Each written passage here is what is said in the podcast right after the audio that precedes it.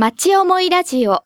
この番組は、西東京市という町でご活躍の方々にご登場いただき、この町に対する思いを語っていただきます。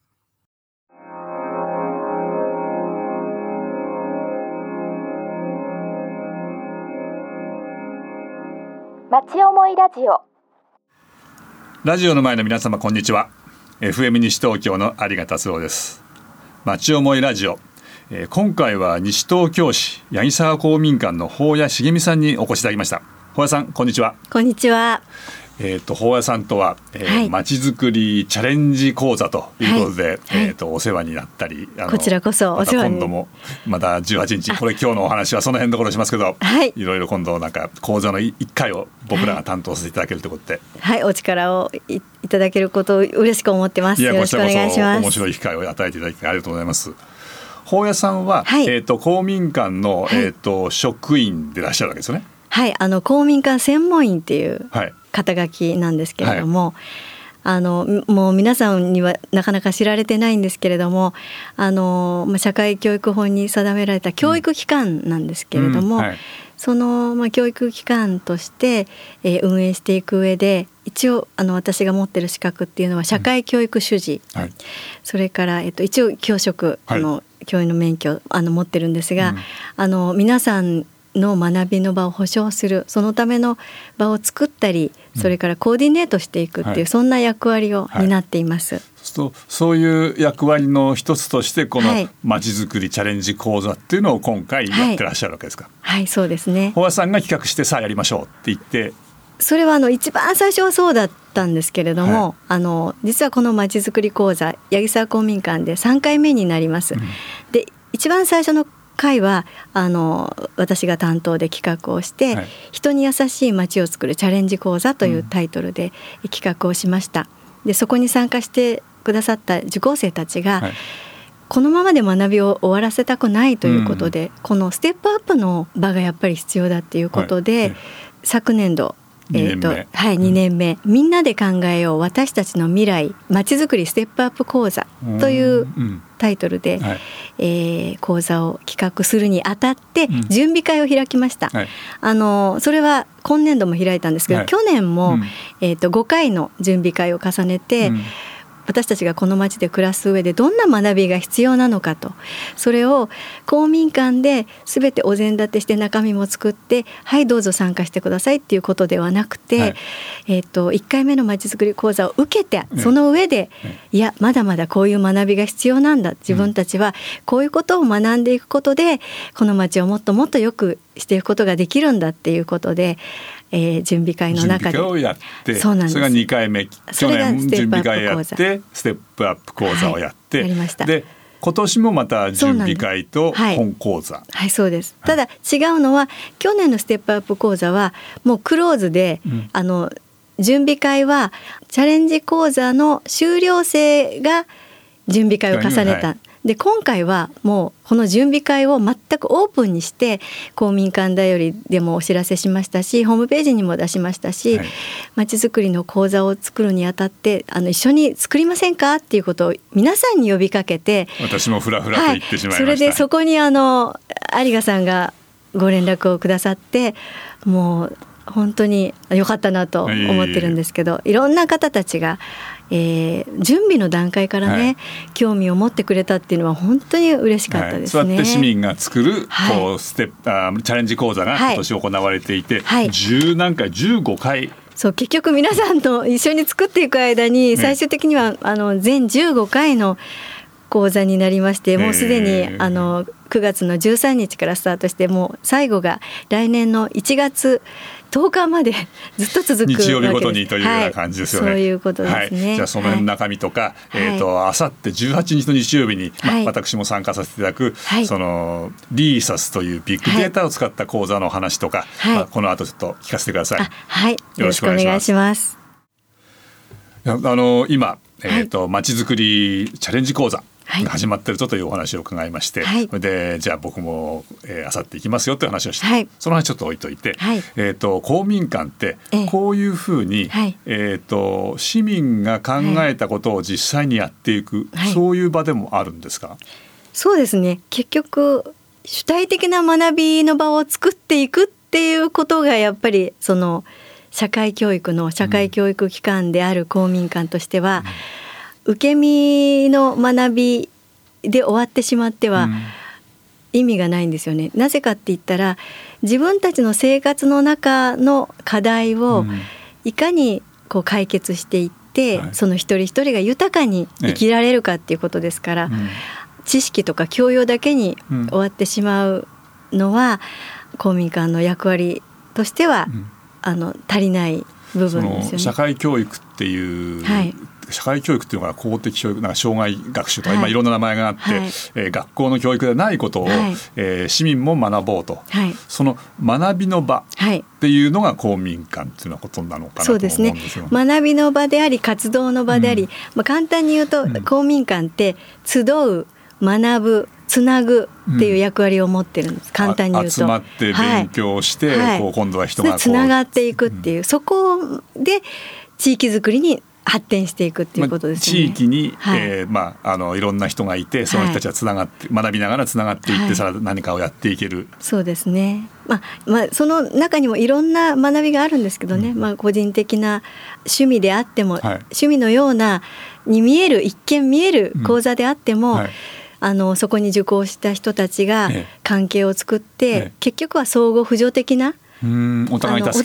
助け合えるような関係づくりにつながっていけばそれは地域づくりなんですよね。だから、同じ趣味を持った人たちが集まって学び合うっていうことも、一見地域づくりじゃないじゃないかって言われるかもしれないけどでもそこで関係を作ることで、あの地域づくりにちゃんとつながっていくっていう。それってあの、はい、スポーツでスポーツの人たちが集まって、え毎週練習してどっかに試合にややしか行ってとかって、はい。はい、そこそれでまあ同じようなこと。そこにやっぱりね仕掛けがなので仕掛けがいるんですよね。うん、そのただこう集まってはい終わりましたっていうだけではあの地域づくりにつながっていかないんですけど、うん、そこでいろんな企画の中に仕掛けを入れてます。公民館の、ええ、公民館の事業の中では、うん、なるべくこう仕掛けを入れるようにあの集まってその課題解決に向けた話し合いの場を作るだとか、うん、あの講師を呼んで講師のお話が終わりました、うん、はいこれで終わりです、うん、っていうふうにはしてないはずなんですね。そうするとそういうような、はい、そのまあそこからつながりがあったりそれが地域の課題解決につながっていったり、はい、というようなことを考えるお立場としてが、はい、公民館の専門員。そうですね。それをどうこう作っていくかっていうかコーディネートしていくかっていう、うんことですよね。はい、そこのまちづくりチャレンジ講座っていうのも、はい、そういうような、まあ、今回の場合その準備会があってというようなことですので、はい、市民の方たちがいろいろ考えながらこんなことやったらいいとい。うふうに、えー、でその中で、普通今までこう今話してきた公民館で皆さんが考えるっていう感じだと、この今回あさってやるリーサスというビッグデータを使うっていうのとなんかすごくギャップがありそうな感じがするんですけども、はい、あの公民館の、えー、講座として、はい、なんかあのビッグデータを見て それでまちづくり考えようって、えー、まあ一見ね、はい、そうですよね。はい、まあそれはあの準備会の中でたまたまあの準備会のメンバーが、はいその公民館のまちづくり講座とは別に実はこんなあのイベントがあるんだよっていうことを皆さんの前でお話しされて、ね、なんだかその時には分からなかったんだけれども、それをこう検索をしていったら、リーサス、はい、え今年の4月から公開されていたの、っていうところにこうつながっていったんですけどそれでもよく分からなかったんですが、たまたまあの私がこう毎回の準備会の記録をこう作ってるんですけど、うん、それを作るためにきちっと調べなきゃと思って、はい、インターネット上であの検索をしていたらこの FM 西東京の「町思いラジオ」の若尾健太郎さんが出演されていた、はいその音源に私は ぶつかったんですよね。検索から出た検索からぶつかってあの確か6月の最初6月の6日に放送した分で、はいはい、若尾さんと僕がそのリーサスについて話をしたんですよね。そうなんです。はい、それでえーって私はまず自分がまず聞いて。ええこれは面白いなと思いました。で、そうですか、ね、はい。で、なぜかって言ったら今まであの自分たちのこう思いだとか、うん、あの意見だとかを話し合いの中でね、いや町はこういうあるべきだとか、いや今町はこんなことが起きているだとか、うん、なんとなくこう皆さんのそれぞれの思いだったり、はい、感覚的なことで町を語っていましたよね。うん。はい、でだけれどもその番組の中で、リーサスって本当に客観的なデータで、客観的なデータから見えてくるものこれをまちづくりの中で生かさない手はないよねっていうことになってで私ももちろんそう思ったからこそ、次の準備会の、あの場で、皆さんちょっと面白いものがあるので ちょっと聞いてみてくださいって言いました。それでうちの番組を。そう番組そのものを、でちょっと聞いてみてくださいそれで第4それがね第4回目の準備会の場です。でまず冒頭で聞いてくださいって言って、皆さんシーンとしている中で有賀さんの声と若尾さんの声が流れました。皆さん黙って聞いてました。でその中であのリーサスのデータから見えてくるものの中でいや、実は転入者はこういうところからあの入ってくる練馬区からの転入者が多かったりとか、あと若い人がどうやら一回出て行って戻ってきてる傾向にあるんだよねとか、そんなことが見えてくるんだいや面白いなと思って、でこれはもう絶対入れようよ、でこれは新しいまちづくりのね切り口として、このリーサスを今度のまちづくり講座の中に入れましょうということになったんです。はい、でその中で実はリーサスについての勉強会が、はいそのちょうどね何日か後ですよ、はい、にあるということが分かって、はい、でどなたかあの行かれる人いますか？って言ったら男性主に男性が手を挙げていただいてそれで私も一緒にその場に参加させていただいて、そこに有賀さんもいらっしゃって、まあ、これはもう絶対このまちづくり講座の中に入れましょうということで10月18日の会の中で、はい、えー、もちろん有賀さんにもお手伝いしてもらって。若尾さんもいますはい、若尾さん、はい、若尾さんとそれから長嶋さんですよね、はい、来てもらって、やりましょうということになったんですよね。その今出た長嶋さんっていうのは、はい、えー、多摩信用金庫の、はい、えー、価値創造事業部の部長で、はい、まあリーサスって面白いぞと、はい、でまああの多摩エリアのいろんな自治体で引っ張りだこの人なんですけども、えー、そうみたいですね。ところで行って話をしたり、あの企画を考えるところに手伝ったりして、まあその彼にえーと、実はこの西東京の公民館が、はい、えー、リーサスを使った講座をやりたいって言って言ったら、はいえって驚いて、はい、まあスケジュールが空いてるもし行こうと。で、うん、彼だけじゃなくて実はその魂の中の魂の金庫の中の、うんはい、えー、リーサス使いと言われている若手のですねあのすごい切れる人を一緒に連れてきてくれるそうですから、はい、嬉しいですね。本当に。だからなんか話をしながら実際にリーサスのデータで、はい、えー、こういうふうに人は動いてるんだとか、はい、そういうような話をこうしてもらいながら、それをなんかのヒントにはい、あの必ずしも西東京のことがパッと答えに出てくるかどうかまではあの分かりませんけれども、はい、あのただこうこういう切り口で調べたら分かりやすいとか、えー、そんなことが出せればなと。そうですね、はい、それを機にねまたいろんな活用ができるってことも見えてきますもんね。リーサスは、はい、あのホームページで誰でもが見られるんですけども、はい、あの僕も時々見るんですけども、えー、小林さんもご覧になったりしますか？あはい私ももうその時まで知らなかったんですけど、えー、いやこれは面白いと思ってアクセスして見てます、時々、ね、はい、あの本当に誰でもあの一部分は、はい、あのいろんな企業のデータも出てくるんでそれはなんか、はい、あの自治体じゃなければあのの ID 持ってる何人かしか見られないというデータもあるみたいですけど、はい、一般の普通の人でも誰でもリーサスっていうので検索数出てきて、ねはい、えー、人口がどこからどこが転入が多いとか転出が多いとか、はい、なんか西東京市は、えーと、広島県呉市となんかあの人口の、えー、移動が多いとかなんかそんなとこが出てきたりとかですね。なんか不思議なデータが出てきますよね。はい大きな流れでは、やっぱりさっきちょっとおっしゃってたけど、練馬からの転入が多く、転出は東久留米とか、えー、所沢とかあっちへ転出していく方が多いようなこうなんか流れが見えてきたりするので、この町がどういう町であったらいいかとか、そういうのをなんか裏付けられるデータが出てきそうですよね。そうですね。日中の日中時間区切ってどこへ出てるかっていうのもね土日はどこへ皆さんが行って吉祥寺の方に出てるっていうのも分かったりとかね。そうですね。あの滞在2時間以上滞在してる人のデータみたいなのがあるので、うん。えー、こう、うん、なんとなく流れていることがある程度こう方向が見えるっていうか、はい。はい、あのこれはあれですよね。国がそのえー、はい、地方の自治体それぞれが、えー、えーと自分の町とかそれから比較して隣の町とか周りの町とか、はい、実際に調べ分かって、その政策っていうか市の方向として、どうやってやったらいいかと、をやりなさいというんで国がこれを公開してるんですね。うそうですね。まあだからもともとはそういうあのデータでどんなふうに活用していくのかっていうのはやっぱり自分たちの街を良くしていきたいと思ったらそれをまたそっちの方向にみんなで考えてそのデータがデータとして終わってしまうのではなくて、うん、データからその先にじゃあ自分たちが何をすればいいのかっていうところが見えてくるっていうのが面白いのかなって思いますね。ねはい、でそういう市民がそれをうまく活用していく、はい、市の行政だけじゃなくて市民が活用していくっていうのはすごく意味があるなと思うんですそうね。そういうふうに考えて公民館らしい、はい、あのそうそう思いますよ。はい、ね、だからせっかくあのこういうね公民館でこういう出会いがあってでそれを生かして市民がどう動いていくのかかあの思いだとか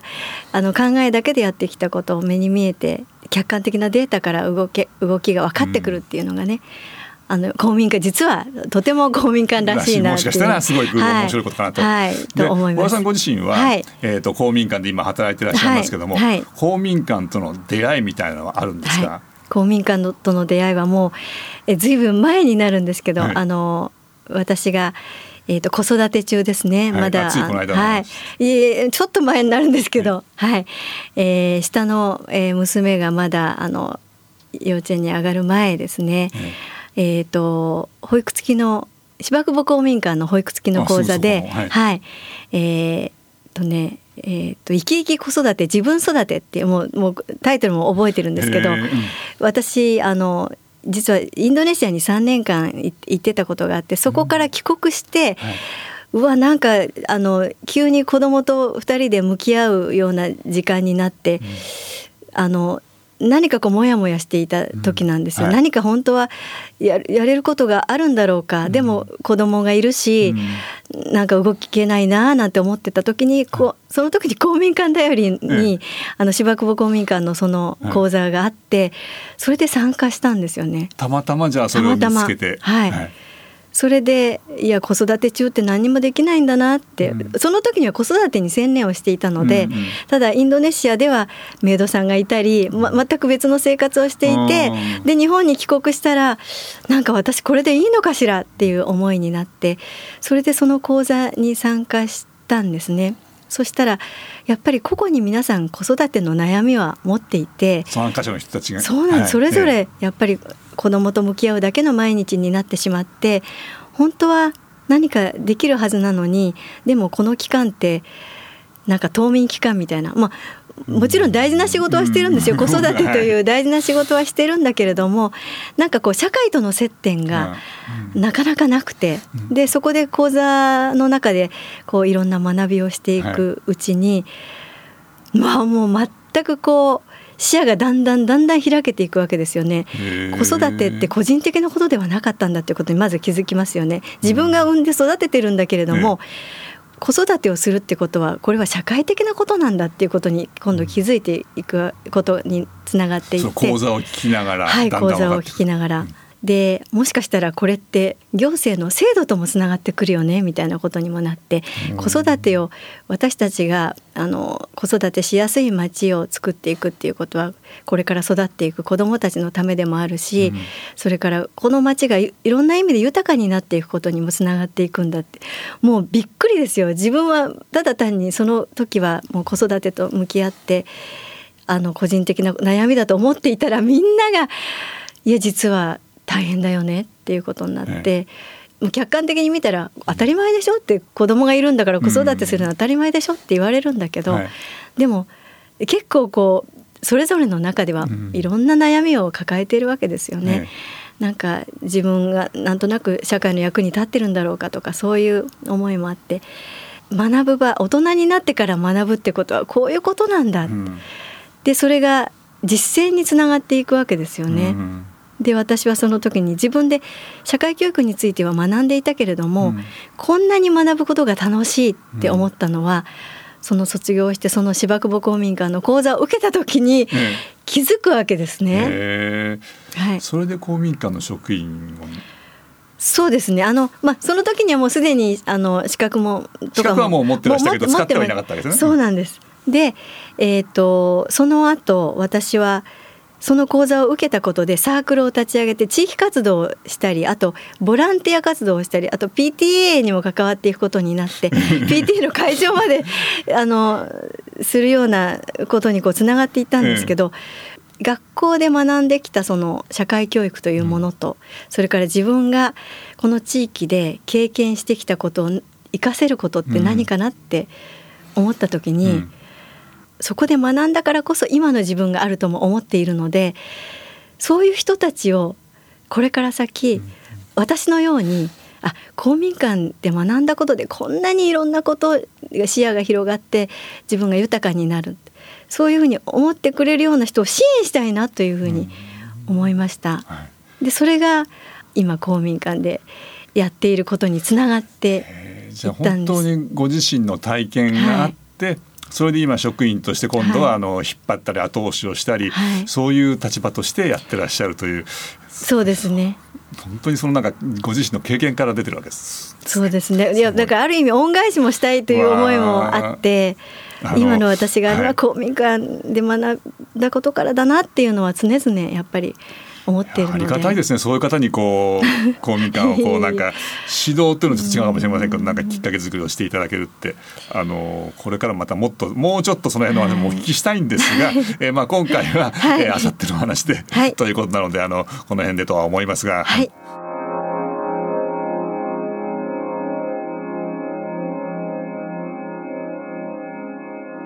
町思いラジオ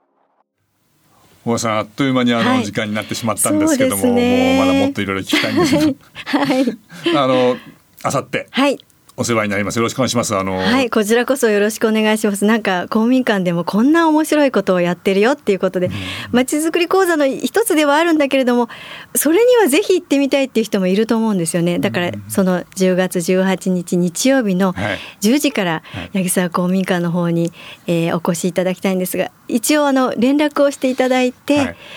そういう方にはぜひ参加していただきたいと思ってますので。はい高野さんがかつてその公民館に初めて参加した時にそれをきっかけに高野さんのこうまた人生がこう変わっていったっていうか、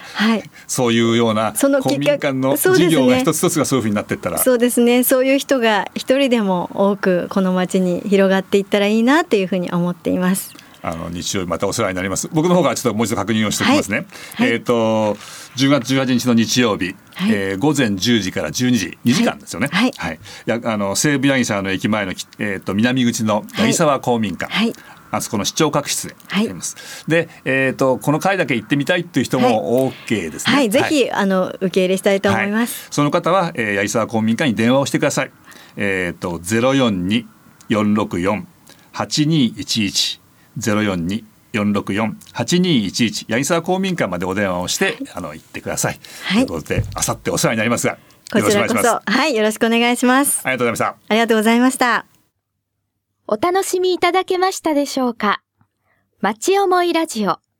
この番組は、ポッドキャストからもお聞きいただけます。